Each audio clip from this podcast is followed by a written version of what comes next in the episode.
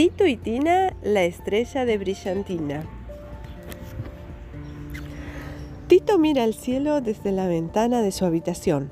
Mira las estrellas y elige una de entre ellas. Tú serás mi estrella más querida y te llamarás Tina, estrella de brillantina.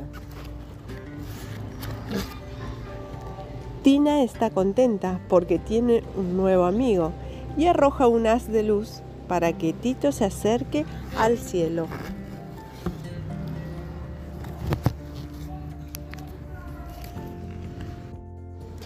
Pero Tito tira tan fuerte que Tina cae de repente.